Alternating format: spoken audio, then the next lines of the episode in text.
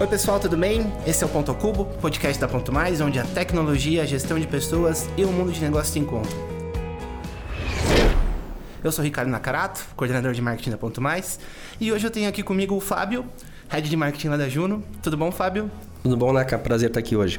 Show de bola. Tenho também aqui comigo o Gabi Colombo, nosso head de marketing e vendas, o nosso querido head de aquisição.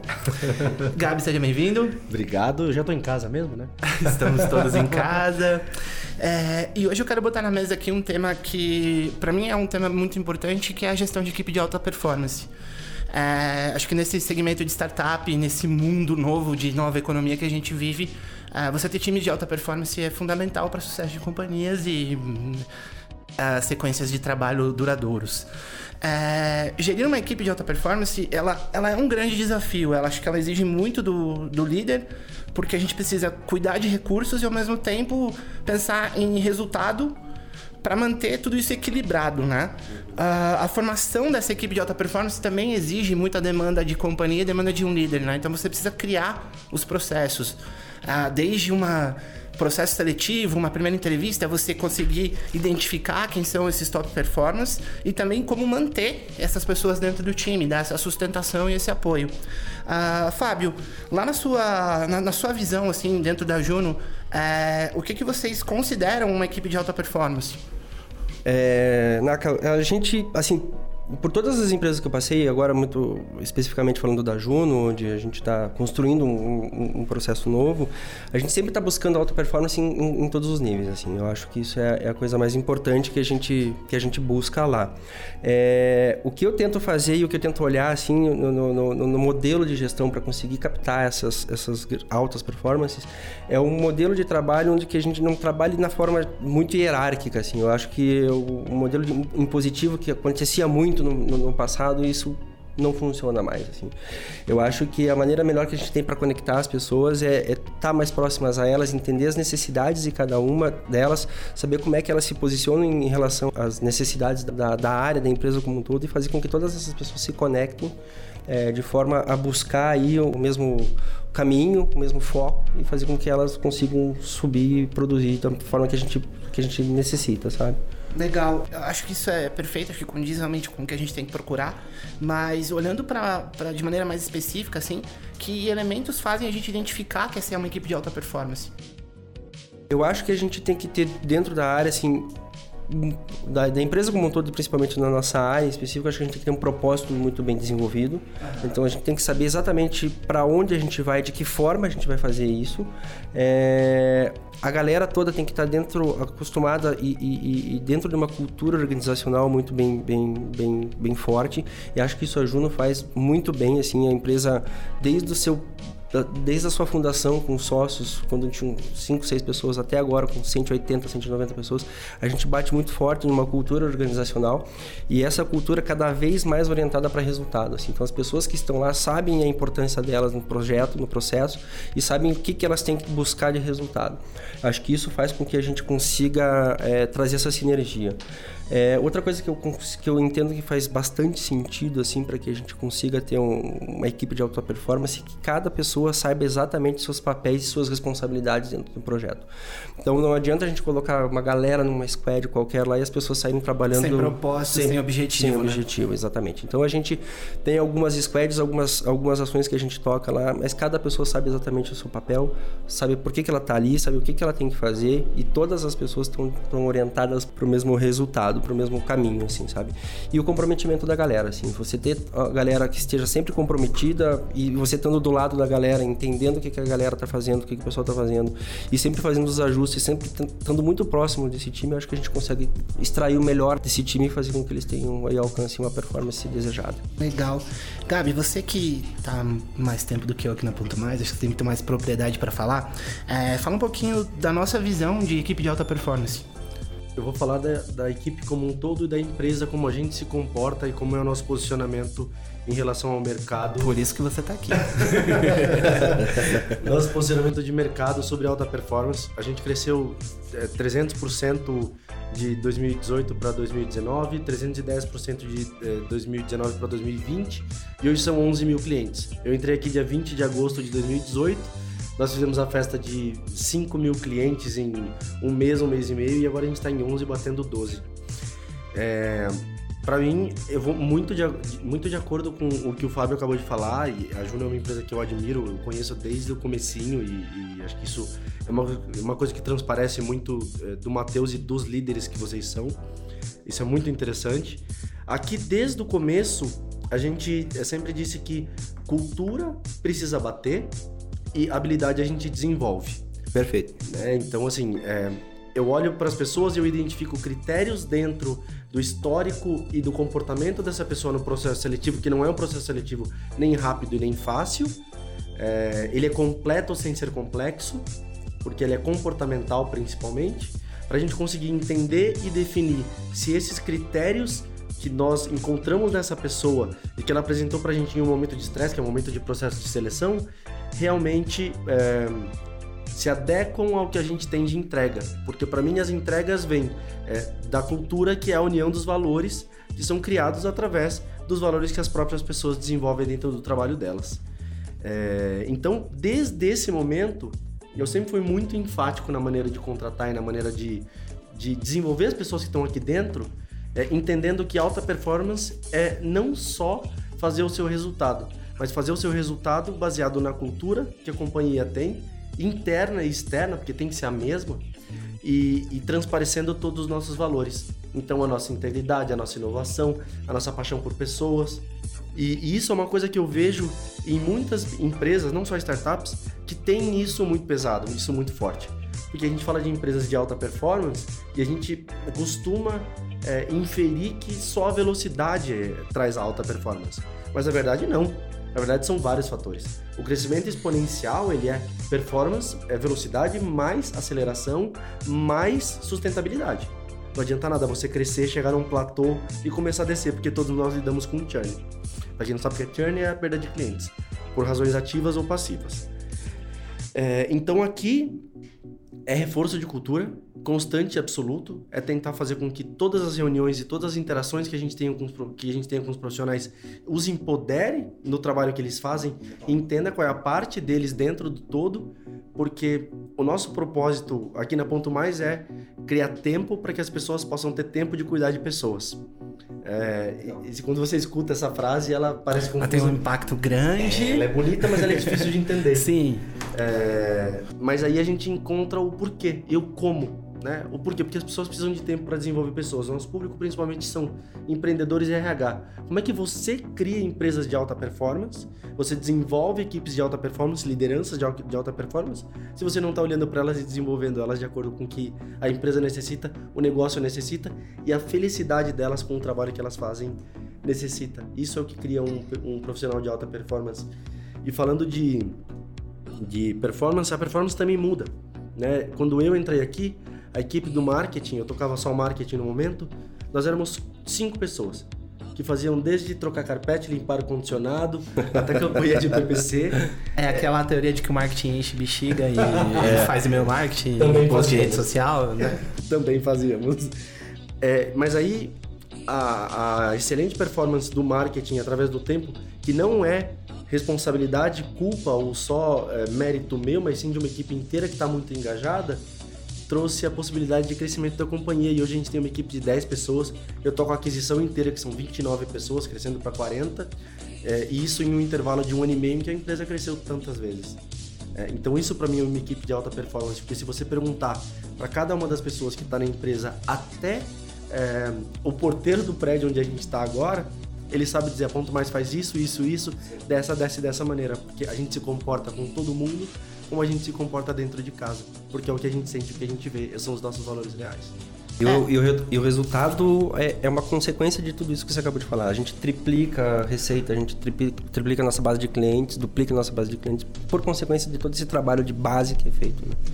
E eu acho que, é, no caso da Ponto Mais e da Juno, é muito gostoso estar falando com você agora, é, porque a gente tem um valor que é, é, é, velado sem ser velado, que é a questão da diversidade. Completamente. É, a gente, são duas empresas que realmente se posicionam em prol da diversidade, não só falando da, da diversidade em orientação sexual, em é, em gênero. Num âmbito mais plural mesmo, diversidade plural. no conceito do negócio. Ele, a diversidade por si, ela traz a diferença de pensamento e nos traz a possibilidade de discussão, respeito, cultura e crescimento. Perfeito. Não é? Perfeito. Na Juna a gente trabalha muito isso, assim. É, quase todas as semanas a gente tem reuniões e trazemos essas- esses assuntos em pauta. As pessoas discutem. A gente está cada vez aumentando mais o número de mulheres nas lideranças, na liderança da empresa. Então são, são assuntos que a gente sempre está fomentando dentro da empresa em uma discussão que, que é muito rica. E o resultado, no final das contas, é, é o crescimento não só das pessoas em si, mas como da empresa e de, e de toda a comunidade que cerca isso, porque a gente acaba servindo até como exemplo para as outras pessoas, de uma forma geral, né? É, trazendo para essa parte de construção do time de alta performance, ah, eu queria entender de você, Fábio, é, como que a gente pode é, arquitetar um processo seletivo para buscar esses profissionais de alta performance? Uhum. É, Eu acho que assim, o, o ponto fundamental aí é você saber realmente como, como recrutar, né? É, e é muito do que o Gabi falou agora, assim, a gente... Eu, eu, eu olho muito os soft skills, assim, eu não... Eu não eu, a parte mais técnica é uma parte que você consegue desenvolver. Você desenvolve, você aprende, você ensina, você consegue trabalhar isso dentro das pessoas. É, então, essa é uma questão que, de verdade, eu não me preocupo muito com isso. Eu acho que... É, com o tempo a coisa acaba, acaba acontecendo e a gente consegue tornar essa pessoa tecnicamente é, capaz de fazer aquilo que você quer que ela faça. O, eu acho que o grande ponto aqui é você saber é, se a pessoa tem um alinhamento cultural com a empresa e com aquilo que você pensa como, como desafio para o negócio acontecer. Então, quando eu trabalho no recrutamento das pessoas, a primeira coisa que eu olho é se essa pessoa realmente tem fit cultural com a empresa. Assim. Eu acho que é a primeira coisa que a gente tem que, que, que avaliar. Depois a parte técnica ela, ela, ela acaba sendo uma consequência. Assim. Eu prefiro trazer uma pessoa que não esteja 100% tecnicamente preparada para uma determinada posição, porque eu sei que ali a gente consegue desenvolver a pessoa, mas que ela esteja 100% alinhada com aquilo que a empresa, com o fit cultural da empresa, com aquilo que a empresa quer. O resto a gente consegue buscar e trabalha depois. É, muitas vezes o valor do candidato tá nisso, né? Total. Nessa proximidade, nesse fit cultural, é, nessas skills de, de fit de valor com a companhia, que, cara, dentro do ambiente de companhia, faz muito mais sentido você ter uma pessoa dessa do que alguém mega técnico que não sabe conviver com pessoas. Exatamente, eu prefiro pegar uma pessoa que tem um diploma não tão. É, uma palavra men men menos pesada, assim, mas não tão é, high level assim. Pode ser uma pessoa que tenha uma experiência legal, ok e tal, mas que tenha uma, uma, uma, questão cultural, uma questão de convivência, que saiba lidar com as diversidades, que tenha uma, uma questão de resiliência muito forte.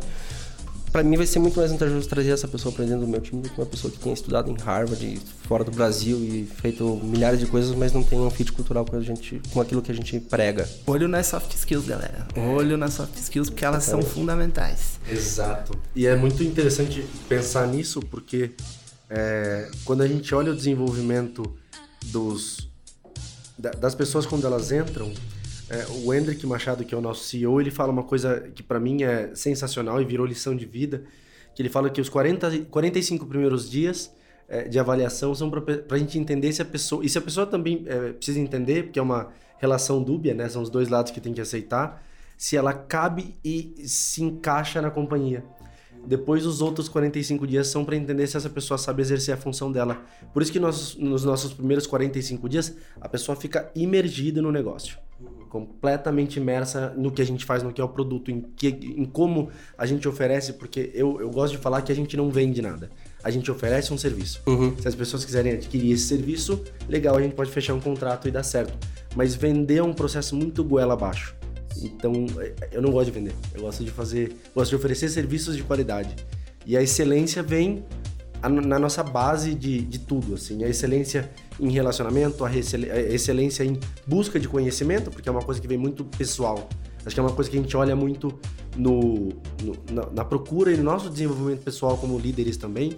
É, ano passado eu sem tempo nenhum fui fazer mestrado porque tinha uma parte da disciplina que eu toco que eu achava que não era bom o suficiente. Ainda não acho, mas eu acho que essa é a parte da síndrome do impostor que acontece com pessoas que decidem aprender a vida inteira, porque elas sabem que elas nunca vão saber tudo É, jamais eu acho que eu prefiro conviver com a frustração da síndrome do impostor fazendo uhum. um trabalho legal do que achar que eu sou super bom e, e, na verdade, entregar um trabalho medíocre ou de uma maneira culturalmente não adequada. Essa autocobrança gera performance, né? Eu acho que você Sim, exigir muito de você mesmo e, e, isso num papel de liderança é, reflete pro time, né? Um, puta, se meu líder estuda, meu líder tá à frente do negócio, meu líder tá buscando é, se aprofundar, conhecer mais, poxa, eu preciso dar o mesmo.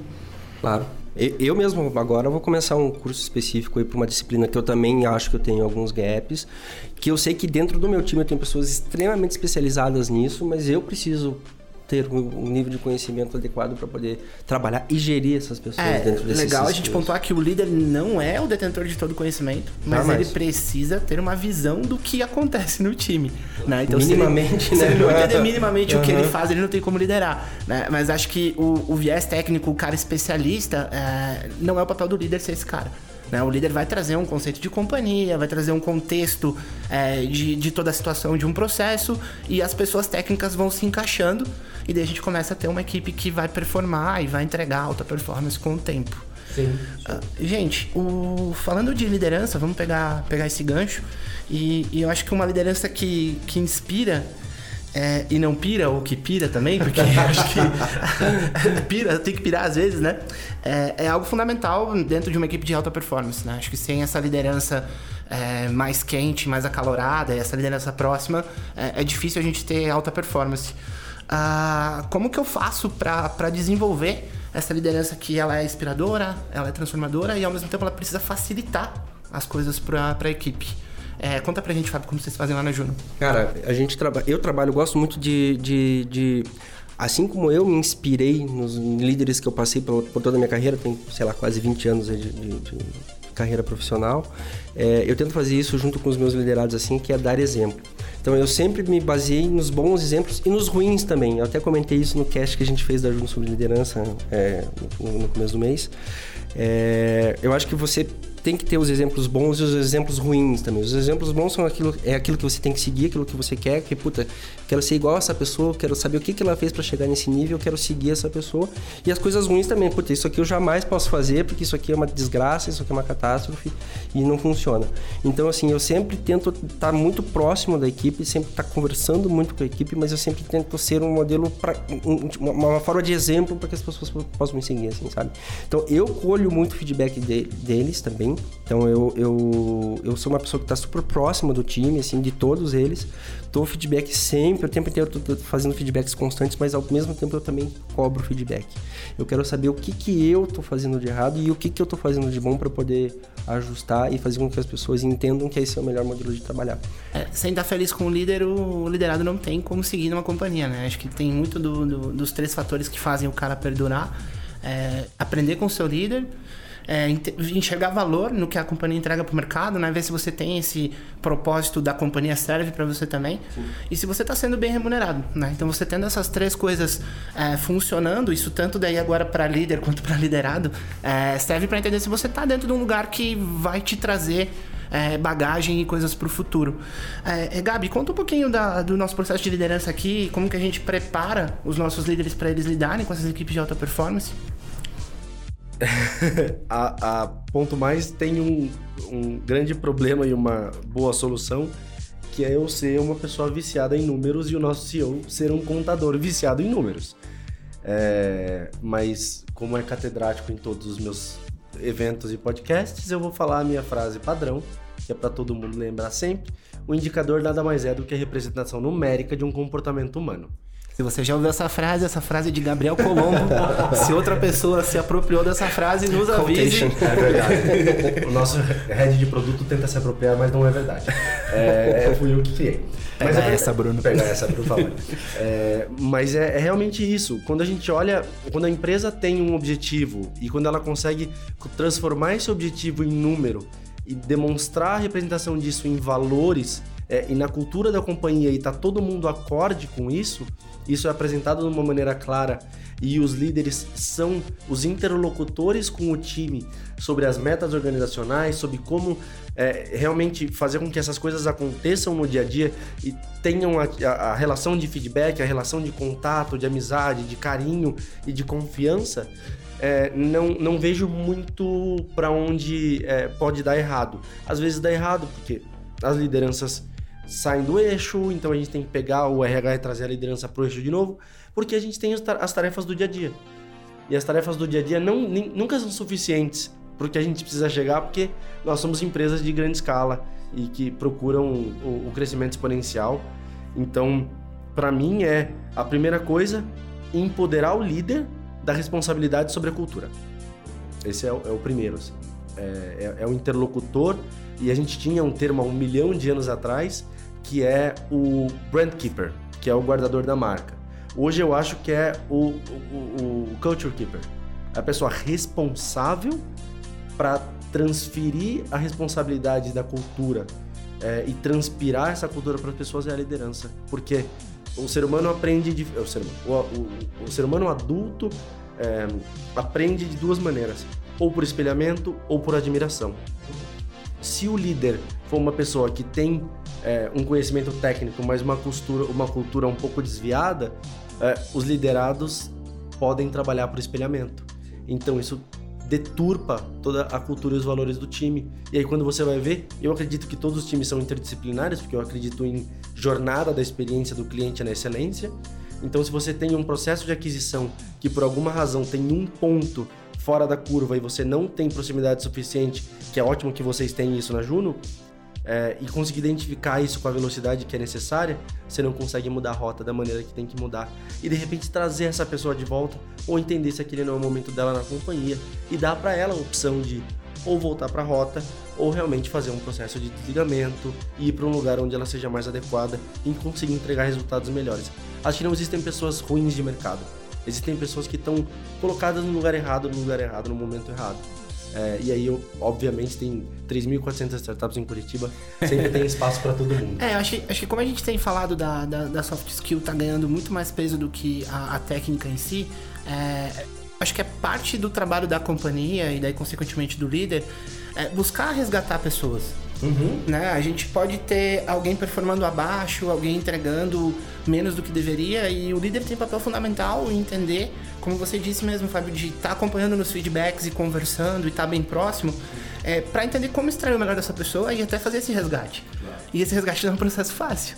É, eu acho que você fazendo isso de uma maneira correta, você devolve para o time que a, a confiança na, na equipe é grande, você confia realmente a ponto de buscar é, recuperar, aproximar e trazer essa pessoa que está abaixo para um top performer e, e quem está performando bem é, se mantém motivado. Claro. Né? E eu acho que esse é um processo que aqui eu procuro muito fazer é, e, e, envolvendo o, quem está próximo dessas pessoas.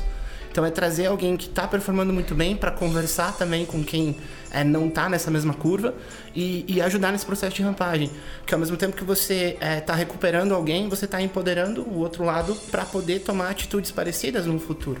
Uhum. Né? Então acho que o papel do líder de alta performance também parte disso, de você construir uma equipe que é, ela seja sustentável, ela tenha projeção de crescimento e que você tenha pessoas boas o suficiente para te substituir em algum momento. Claro. Não, e acho que uma coisa mega importante é deixar muito, muito, muito claro para quem está ouvindo aqui, uma, o erro não é uma má performance. Né? O erro não define uma má performance. Uhum. Uma empresa e uma cultura de alta performance significa coragem de testar. Com toda certeza. pode dar erro. É, é entender quais são. Assistir, é, é, seguir o sistema de, de processo ágil, né? Você cria, entende o problema, cria uma hipótese, testa, compre, é, é, é, compreende e implementa. E fazer isso constantemente. Tempo Se você todo. faz isso, 50% da chance é de que dê erro.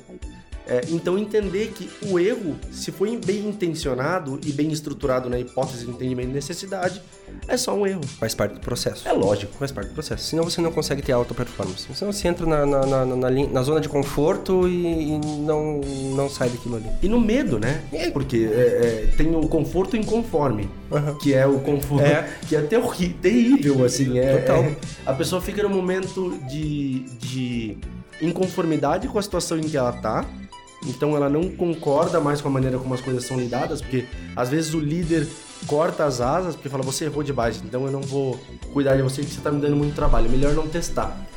É... E a pessoa não se desenvolve. Quando na verdade o trabalho da liderança inspiradora é incitar isso. E com mais experiência, porque obviamente tem mais experiência e alguns soft skills é, propriamente é, colocados, porque é uma liderança, é, tem tempo de histórico, tem repertório. Repertório é uma, uma palavra que o Hendrick me ensinou é, profissionalmente, que eu gosto muito, que é o seu tempo na casa, o seu tempo de vida, o seu tempo de experiências. É, um líder tem que ter repertório, ele tem que ter histórico e ele tem que conseguir olhar para as pessoas e entender se aquilo foi um, um, um equívoco de, de análise, se foi um, um equívoco de, de análise tem que trabalhar a análise, entender se essa pessoa está pronta para fazer a análise de acordo com a necessidade que a companhia tem, se está de acordo com os objetivos que a gente precisa dentro da cultura que a gente tem, e se mesmo positivo o resultado é, transparece os valores e o que a gente precisa para crescer. Legal, gente. É, eu quero botar na mesa agora um, um, um outro tópico que é relacionado ao indicador de performance. É, a gente está num momento onde a gente mede muito resultado, entrega, é, tenta entender esse crescimento exponencial que as startups precisam ter, é, mas como que eu posso balizar, e se é que eu posso balizar, é, um indicador para monitorar a performance para qualificar um time como time de alta performance? É uma pergunta complicada? Talvez seja. É, mas eu queria ouvir um pouquinho de vocês. Fábio, fala pra gente. Cara, boa pergunta. Excelente pergunta. Né? Cara, é, é, bem complicado. Assim, eu acho que é um tema extremamente complexo. Assim, é você determinar quais são os indicadores corretos para que você possa avaliar uma, uma, equipe de alta performance. Assim. Eu acho que não existe uma receita de bolo pronta para isso, assim, na real, sabe? Eu acho que isso vai muito do momento em que você está vivendo, no momento que a tua área está passando. É, por exemplo, nós dentro do marketing lá da Junta, a gente está passando por um momento de transformação, muito parecido com aqui com a Ponto Mais. Eu estou na, na, na empresa há 11 meses, a empresa tinha cinco, a área de marketing tinha cinco funcionários, ela tinha um foco totalmente orientado para eventos. E hoje a área de marketing é uma estrutura de growth dentro da empresa. Então a gente está passando por um momento de transformação enorme, assim, e a gente ainda está tentando entender qual é o melhor quais são os melhores KPIs para gente, a gente acompanhar, assim. Hoje a gente olha, puta, desde geração de lead, desde criação de cadastro, mas eu acho que o, que o, que o, que o principal ponto que a gente tem que começar a, a pautar as nossas discussões internas lá dentro da Júnior é o quanto de resultado financeiro que isso está sendo gerado para a companhia. É, até pouquíssimo tempo atrás a gente só olhava a quantidade de cadastro, cadastro, cadastro e a gente não estava não tava prestando atenção no quanto aquilo estava trazendo de resultado para a empresa. Então a gente tinha um indicador lá X que olhava quantos cadastros a gente estava colocando dentro da empresa, mas a gente não estava entendendo a qualificação desses caras. A partir do momento que a gente começou a olhar isso, a gente falou, porra, pera, não é isso que a gente tem que olhar, a gente não precisa ficar abrindo a porteira topo de funil gigante, vamos uhum. botar coisa para dentro aqui, não. Vamos começar a entender melhor qual é, qual é o público que a gente quer abordar, quais são os segmentos de mercado que a gente quer abordar, é, aonde que está esse cara, com que ferramenta eu uso para falar com ele, aonde que esse cara busca informação na, na, na, na, na mídia. E a partir disso a gente está começando a buscar algumas ferramentas para começar a entender isso. Assim. É... A gente está tá começando a tentar aplicar um QRzinho lá dentro, uhum. metas rápidas e, e, e, e, ágeis, assim, mas eu acho que o que está fazendo muita diferença hoje a gente olhar assim, o resultado efetivo que as, que as, que as conquistas que a gente está trazendo estão gerando para a companhia. É, quanto de ativação a gente está gerando, quanto de receita esses caras estão crescendo, acelerar o, o, o, o tempo de, de, maturação desse cliente, controlar o churn, que era uma coisa que a gente também não estava olhando muito. Então são esses os indicadores principais, assim, parar de olhar volume de clientes que a gente está está captando, mas sim a qualidade deles que a gente está gerando e quanto de resultado esse, esse cliente está trazendo. Qualificar o resultado, né? Qualificar o resultado, exatamente. É. Sabe, você acha que a gente tem algum indicador-chave que vai balizar a performance desse time? A gente pode monitorar e pensar? É, eu acho que uma empresa tem que ser de alta performance. Né? A gente está falando aqui para uma audiência de, de se está ouvindo esse podcast é porque é, quer saber mais sobre alta performance ou, ouça o podcast, siga os perfis do podcast. Ponto a cubo, ponto a cubo, ponto a cubo, ponto a cubo. siga que vai vir muita coisa boa por aí. Também segue o Gabi Colombo. é... Para mim, a empresa inteira tem que olhar para lucratividade. Né? Então, é lucratividade e EBITDA. É, então, para quem não sabe o que é EBITDA, é a receita gerada antes do, do desconto de impostos. E é aí até a parte do Gabi palestrinha que eu tenho falado bastante isso, porque é um movimento que eu é, comentei bastante ano passado e fui mal interpretado. Houve um, um, aumento muito grande do investimento de companhias chinesas, do SoftBank, principalmente no último ano e meio. É, e aí são, foram investimentos absurdos, 100 milhões chegando para todos os lados. E quando isso começou a acontecer, eu olhei e falei: isso não vai dar boa no mercado brasileiro. Porque o mercado brasileiro está acostumado. Mercado latino, na verdade, está acostumado a trabalhar em burn. E chinês não trabalha assim. É dinheiro, resultado. Dinheiro, resultado. Resultado é o quê? Dinheiro. Porque dinheiro gera mais dinheiro. É, e o que, que aconteceu quando essa, quando bateu o primeiro, a primeira, os primeiros flag points do ano, né? Que é os fechamentos anuais, eles começaram a segurar dinheiro. Então vocês não bateram esse flag point, vocês não vão ter essa segunda parte do investimento. E aí todo o crescimento exponencial da companhia com burn estava baseado na entrada do resto do investimento, porque o crescimento é baseado no dinheiro que entra, que não necessariamente a empresa consegue fazer. E esse é o conceito da zebra, né? Que são as empresas que conseguem se bancar ou chegar mais próximo de break-even é, sem pensar tanto em, em, crescimento exponencial, porque as grandes unicórnios são maravilhosas, a gente gosta muito delas, elas trouxeram é, coisas incríveis pra gente é, em nível de profissionalismo, em nível de profissionais que chegaram do mercado tradicional e se transformaram para ajudar a gente a criar processos e a desenvolver novas técnicas dentro do mercado. Isso é um tema legal para um próximo podcast. Não, excelente. É como é, Essa virada de carreira de você sair do tradicional, entrar em startup e, e, startups que vão exponenciar e vão chegar nesse patamar de unicórnio, é, é uma mudança grande. E se a gente fala de tech bubble, é, que é uma coisa que eu acredito realmente que vai acontecer, previsões tá de pai Gabriel, é, de um a dois anos, eu acredito realmente que vai, vai ser insustentável ter tanto startup já está começando a ficar muito difícil conseguir dinheiro. Já saturou, os fundos já não aceitam mais é, uma, uma DRE, um planejamento muito simples, um deck de investimento e uma tese. Agora eles querem entrar na operação, eles querem fazer com que as coisas aconteçam sentados com você. E isso eu acho que é a melhor maneira de acontecer. Isso acontece muito no Vale. Eu trabalhei no Vale do Silício e a, a, a nossa é, presidente do board, é, que é da Floodgate, que é um fundo super estruturado e super complexo, ela sentava na minha mesa, do meu lado, uma vez a cada 15 dias para ver o que eu tava fazendo. Tranquilo trabalhar assim, né? Fácil. Zero pressão, né? Sem pressão. Mas muitas coisas que eu não via por, porque eu estava muito focado na minha disciplina, eu cuidava de marketing growth necessariamente, e era um e-commerce, é, ela chegava e falava, olha por esse viés. Olha o quanto custa esse produto. Por que você está promocionando esse produto agora quando tem outro produto no estoque? E por quê? Porque ela está no fundo vendo o macro. Isso me ensinou a ver o macro. Então hoje quando eu olho e eu sento com o Ricardo, eu sento com alguma, alguma pessoa dos times de aquisição e a gente fala, vamos abrir o funil, vamos fechar o funil, vamos trabalhar com esse target market, com esse CP, eu falo, quanto isso vai gerar de lucratividade para a companhia no final das contas? Quanto custa um enterprise, é, que é uma conta de 500, 600 funcionários, para o meu customer success? É, é válido? A margem realmente aumenta? E aí todo mundo fala, não, lógico que aumenta, porque mais dinheiro que entra.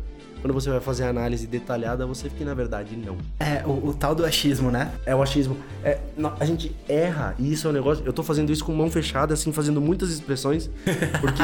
tá meio divertido. eu, eu, eu, sou um cara de número, sempre fui um cara de número, eu adoro número, e eu acho que o achismo não tem mais lugar.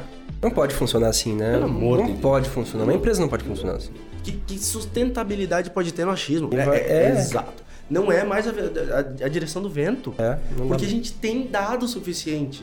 Todas as nossas empresas, a, as, uma das principais fontes é, de conhecimento sobre o próprio mercado da startup, se não maior, a maior fonte de conhecimento, é olhar para próprio a própria base. Sim. A gente soltou uma, uma, pesquisa essa semana de é, um relatório de benefícios para entender quais são as empresas que é, recebem mais benefícios ou que oferecem mais benefícios, em quais segmentos. E o resultado é estrondoso e assustador. A gente é, é, acreditava que empresas de tal tamanho em São Paulo ofereciam vale transporte, porque São Paulo é um lugar em que o transporte é mais. Não! 45% das empresas não oferecem. E são empresas acima de 50 colaboradores. Então, como você faz isso? Você tem que cruzar com o segmento. Mas assim, são coisas, são dados que a gente tem. E a gente tem há quatro anos. E a gente nunca tinha feito. É, o, o ativo maior hoje de qualquer startup é o dado que ela gerencia. Claro. né? Você sabendo trabalhar, enriquecer isso e, e construir é, produtos em cima disso, é, é, é o- é a grande mina de ouro para o crescimento exponencial. E você facilita coisas pro mercado. Sim, você devolve pro mercado, né? Exato. É, eu acho que isso é uma coisa super importante e, e é, né, a- a- o grande segredo para mim de manter uma empresa de alta performance é você conseguir identificar todas as questões que são é, latentes nas dores das- dos seus públicos, identificar um target market, um target market que seja específico e que tenha a ver com o que você está oferecendo um, alguns ICPs, né, no nosso caso, né, que é o, o, Ideal Customer Profile, e trabalhar com uma mensagem coerente em cima disso durante todo o processo. Se em algum momento o cliente chegar para você e falar, eu não quero mais estar com você, que ele tenha ido, mas que ele tenha ido com o prazer de ter ficado conosco durante o tempo que ele ficou. A gente fala isso tanto dos colaboradores quanto dos clientes, porque isso para mim é um valor é, essencial que a gente tem como uma das um dos dos nossos valores ser apaixonado por, por pessoas. É, tanto as que estão aqui quanto as que estão fora, as que visitam, você que está aqui, somos apaixonados É. por você e pela Ju. É, eu acho que isso é uma, é uma coisa que gera alta performance de dentro para fora, não de fora para dentro. Legal, esse papo de, de- de indicador é. Acho que é crucial e realmente não tem uma receita de bolo. Eu acho que todo mundo vai quebrar a cabeça, vai construir sua própria visão. E, e eu acho que é importante construir uma visão, aplicar e daí errar Pra você continuar aprendendo e evoluindo até você chegar no ponto de convergência e dizer assim, não, realmente, agora que eu tô olhando pro meu resultado e eu tô entendendo o quanto a minha equipe tá performando bem ou não, e o quanto eu preciso melhorar e onde eu preciso agir. Eu tenho um exemplo muito rapidinho para dar sobre essa situação. Eu não citarei nomes, porque eu não gosto de citar nomes de empresas em que eu já passei. Mas tem uma empresa específica que já era muito grande, que já tinha 250 colaboradores no momento, uma empresa sustentável, boa, é, com uma liderança bem inteligente. E, e eu tocava um marketing nesse momento, eram 30 pessoas, entre eh, especialistas de marketing e devs, desenvolvedores. E aí eu percebi que todos os meses a gente batia é, em lead qualificado, lead qualificado, lead qualificado. Entrava num lugar, voltava, a comunicação era super dispersa, a gente discutia horas e horas e horas em reunião de liderança sobre isso. Aí eu enchi o saco. Eu mandei uma reunião para todas as pessoas que já tinham falado para mim é, sobre lead qualificado. Então era gente de todas as equipes, DRH, ah, levei elas no, no, no- na laje, no teto do prédio do lugar onde essa empresa ficava. Sentei com eles, papelzinho na mão, meu livrinho, ando com uma bibliazinha na mão, que não é uma bíblia religiosa, é uma bíblia que são todas as coisas que eu escrevo da minha vida. A Bíblia de É Gabi, não é a Bíblia do Gabi. Exato. A Bíblia do Gabi é o Kotler, na verdade, é a administração de marketing. Mas essa, essa é a minha. É, eu escrevo e as coisas acontecem. É, E aí eu decidi fazer a pergunta que ninguém queria fazer. Eu quero que vocês definam pra mim o que é um lead qualificado, porque eu sou o head de marketing e eu quero entender o que vocês acreditam que é. Eram 25 pessoas. Ninguém chegou à mesma conclusão. E eles estavam discutindo aquele número há três anos. E o resultado da companhia estava completamente comprometido, porque as pessoas não chegavam na mesma eh, definição sobre o que era um lead qualificado, porque cada um tinha uma necessidade. Então, erramos por muito tempo, adequamos o processo, entendemos o que era um lead qualificado, e daí para frente, eh, como eu não falei o nome da empresa, posso falar o, o- o resultado? A gente saiu de uma taxa de conversão de lead qualificado para venda de 31 para 79% em um mês. Foi um sucesso. Batia a meta? Não estava batendo a meta, mas estava muito mais próximo do que precisava chegar. Porque até a meta foi criada em cima de uma definição de lead qualificado que não era correta. Você vê, né? Cabeça de cada um olhando para um lado, cada um apontando para uma direção e a gente não, não- vocês não estavam convergindo para aquilo que realmente podia fazer resultado. Ninguém né? chegou em cultura e disse: vocês precisam conversar. E é o lance do contexto, né? Acho que você contextualizar os times, conte- contextualizar as pessoas sobre o que está acontecendo, como tem que acontecer, é, todo mundo conhecer o processo, é, teria feito totalmente diferença. Né? Eu acho que a gente está falando muito disso aqui, e eu acho que o Gabi trouxe um exemplo que prova na prática que quando Sim. você gerencia pensando em alta performance, empoderando, dando contexto, compartilhando informação, fazendo o seu time e os seus colaboradores se sentirem pertencentes, pertencentes do todo, é muito mais fácil você evitar esse tipo de problema. definir e escrever. Porque isso é uma coisa de startup que, é, é, que me assusta profundamente. Eu vim de 10 anos de agência. Em agência a gente é obrigado a escrever tudo porque o cliente pode mudar de opinião, entre aspas. É, e aí, mudando de opinião, quem perde é sempre a agência. Então eu era obrigado a, a documentar tudo. E eu percebo que essa é uma prática que os, os gestores que vêm de empresas tradicionais é, trazem menos velocidade, muito conhecimento, mas muita prática em documentação. Porque aí, se a documentação passa por todo mundo, aqui no nosso caso a gente tem a intranet, tudo que é normativa vai para o playbook, que vai para a intranet, que a gente dispara para todo mundo e confirma. Você leu, você leu, você leu. Estamos de acordo? Se não estamos de acordo, vamos ver o que está faltando. E é uma construção contínua de melhora. Eu acho que eu até, até sou um pouco é, exemplo disso, assim, porque eu vim de empresas grandes e tradicionais. 100% de tudo que acontecia era, era documentado. E, e entrando lá na Juno, eu, eu, percebia que as coisas não eram bem assim. E... Dá um desespero no começo. é, é uma quebra de paradigma Sim. tremenda, né? Porque você tem documentado passo a passo, até vestimenta, dependendo do lugar que você Sim. trabalha, você tem esse tipo de, de, de situação. Então você chega lá, a coisa é, é tão diferente assim. Mas eu acho que nem pode ser nem tanto ao céu nem tanto à terra. Eu acho que a gente não precisa ser tão engessado e quadrado como o modelo tradicional, mas a gente também não, não pode ser tão solto e, e a solto. Tem que ter um modelo ali meio do caminho para poder trazer o mínimo de organização. Como vocês fazem aqui, tendo aí uma intranet, fazendo essas coisas acontecendo, faz todo sentido. E a gente também está implementando algo muito parecido com isso dentro da Juno hoje. E a gente está em aprendizado, né? Não estamos nem perto dos 50% do que a gente quer estar. Tá. A nossa barra é muito alta, mas estamos fazendo, vai dar certo. Viu que saiu mais um tópico que tem relação com aquele podcast sobre transição de carreira de modelo convencional para startup. fazer. Coloca, por favor, anota aí que a gente vai precisar fazer isso acontecer. Gente, qual que é o nosso produtor? E ele fica aqui anotando todas as coisas, coitado. Legal. Gente, é, mais um ponto aqui de discussão para botar na mesa. É, se existe um segredo, qual é esse segredo? Eu sei que vocês não vão entregar o segredo, mas o meu papel é fazer vocês entregarem o segredo. Entregamos o segredo, é... se a gente souber ele. Pra gente manter uma equipe inspirada e motivada. Gabi. Comunicação, comunicação, comunicação, comunicação, comunicação, comunicação.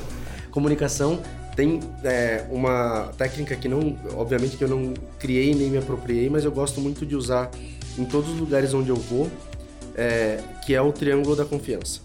É autenticidade, lógica e empatia.